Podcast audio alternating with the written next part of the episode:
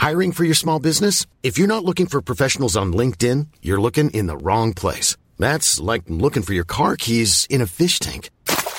LinkedIn helps you hire professionals you can't find anywhere else, even those who aren't actively searching for a new job but might be open to the perfect role. In a given month, over 70% of LinkedIn users don't even visit other leading job sites. So start looking in the right place. With LinkedIn, you can hire professionals like a professional. Post your free job on linkedin.com slash spoken today. De la Comisión Nacional de los Derechos Humanos. Rosario Piedra, bienvenida, gusto en saludarla, muy buenas noches. Eh, buenas noches, ¿cómo está usted? ¿Cómo se siente usted? Pues con un compromiso muy grande, con una tarea titánica, Sí. este, pero dispuesta a enfrentar el reto. Es un reto muy grande. Y, y- y es un reto muy grande sobre todo porque aun cuando tenemos ya muchos años de la promoción de los derechos humanos, pues hace falta más promoción y reenfocar a los derechos humanos para que verdaderamente protejan a las víctimas. ¿Cómo ve usted ese reto en principio? Bueno, pues yo creo que todo depende de que realmente la justicia funcione en este país, de acabar con la corrupción y simulación este, que ha imperado en muchos de los, de los organismos encargados de, ejercerla y que la Comisión Nacional de Derechos Humanos pues deje de simular y deje de servir al, al gobierno en turno. Eh, la Comisión Nacional de Derechos Humanos pues, fue una instancia que se suponía iba a defender los derechos de las víctimas y sobre todo de las violaciones que sufrieran estas personas de parte del Estado mexicano. Pero sin embargo, eh, el trasfondo de esto, el origen de esto fue para simular, ¿sí? Fue creada esta comisión por Carlos Salinas de Gortari y precisamente esa era su estrategia, el hacer creer en el exterior que que se iba a mejorar las condiciones de defensa de los derechos humanos, de respeto de los derechos humanos en este país, porque así convenía a sus intereses para la firma del Tratado de Libre Comercio. Bueno, pero algo hicieron algunos ombudsman. En, en el caso de- del saliente, Luis Raúl González Pérez, a quien hemos conocido desde hace muchos años, trabajó intensamente en esta comisión y yo creo que algo bueno dejó. ¿Qué, qué es lo que va a retomar de, la, de lo dejado por Luis Raúl González Pérez, doña Rosario? Pues lo que me llegue, porque ahorita no sé todavía que quede pendiente que ya se haya resuelto. Como le digo, pues yo eh, soy una ciudadana que no tengo acceso a esa información a detalle. ¿sí? Pero va a tener acceso, eh, lo, lo va a tener finalmente, ¿no? Ah, claro, momento. Claro, pues lo que esté pendiente habrá que resolverlo, ¿sí? Hay, hay, hay un asunto muy importante. La CNDH tiene un enorme documento importantísimo, fundamental, de una gran investigación que se realizó en torno a los desaparecidos de Ayotzinapa. Eh, va usted a retomar este, este documento que sería fundamental para la comisión que encabeza Alejandro Encinas. Lo comento esto porque fue uno de los elementos que Raúl González, Luis Raúl González Pérez señaló el no tomar en cuenta este trabajo como motivos para ya no buscar la reelección en la CNDH. Usted sí lo va a revisar, lo va a retomar y podría rescatar algo que pueda de alguna manera acelerar las investigaciones de este caso en concreto. Pues yo tendría que platicar precisamente con las víctimas, primeramente, escuchar su versión, ¿sí? ¿Qué opinan ellas del trabajo de del actual y, que, y saliente que va a salir? ¿Qué opinan de, de la recomendación? O sea, yo tengo que, yo me debo a las víctimas, ¿sí? Y no a lo que me, obviamente tengo que escuchar a todos, pero tengo que escuchar prioritariamente a las víctimas.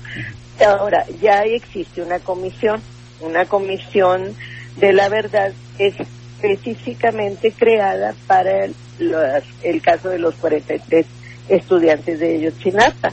Y ellos son los que tendrán que decir si requieren de que la comisión coadyuve en la justicia o no, porque eso es lo que, pues, lo tienen que solicitar, esa solicitud. Ah, bien. Entonces, eh, hay que verlo entonces en función de la solicitud. O sea, la pregunta va en el sentido de que una comisión que ve un caso tan eh, tan importante como el de Ayotzinapa, pues no empiece en cero. La CNDH tiene ah, buena información sobre eso, sí, definitivamente. Claro. Información que va a tener y que va a usted a revisar en su momento, ¿no? Y, este, y, no nomás este, la CNDH es la que este, ha actuado en esto.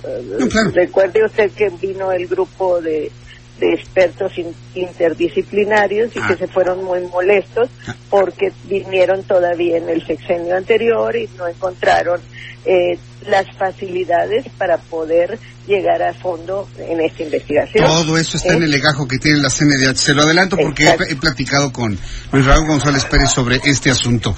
Ahora bien, eh, eh, está surgiendo mucha información en estos momentos, en estos momentos precisamente, donde estarían de alguna manera echando para atrás su elección en el Senado de la República al frente de la CNDH. Esa información que está surgiendo en este momento, ya que aseguran los senadores que se computaron 116 votos y que solo se contabilizaron 114, lo que invalida el proceso de elección. Esto está saliendo en este momento, Rosario Piedra. ¿Qué, qué, opina de ello? Eh?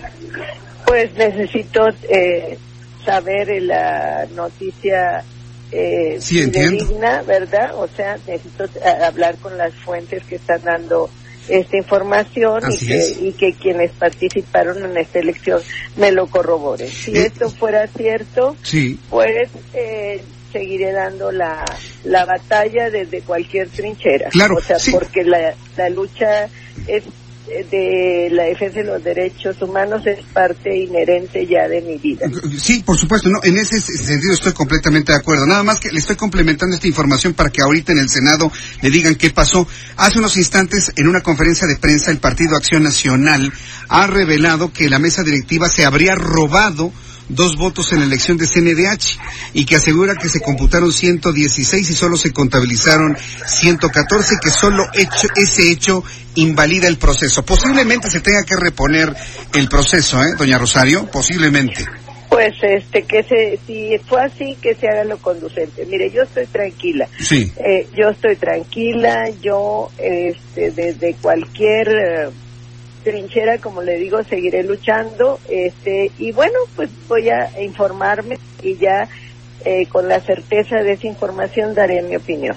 Me, me, parece muy bien. Bueno, pues entonces vamos a esperar cómo se, se, fluye este asunto. ¿Usted se encuentra en el Senado de la República o ya abandonó las instalaciones? No, no, no, no, no. Yo voy camino a, a, a Monterrey y este y y si esto no es así, pues estaré el martes tomando protesta. Correcto. Y, yo, si me permite, la volveré a buscar el martes para poder seguir platicando sobre otros asuntos que quedan pendientes a solucionarse este asunto que empieza a surgir en este mismo instante.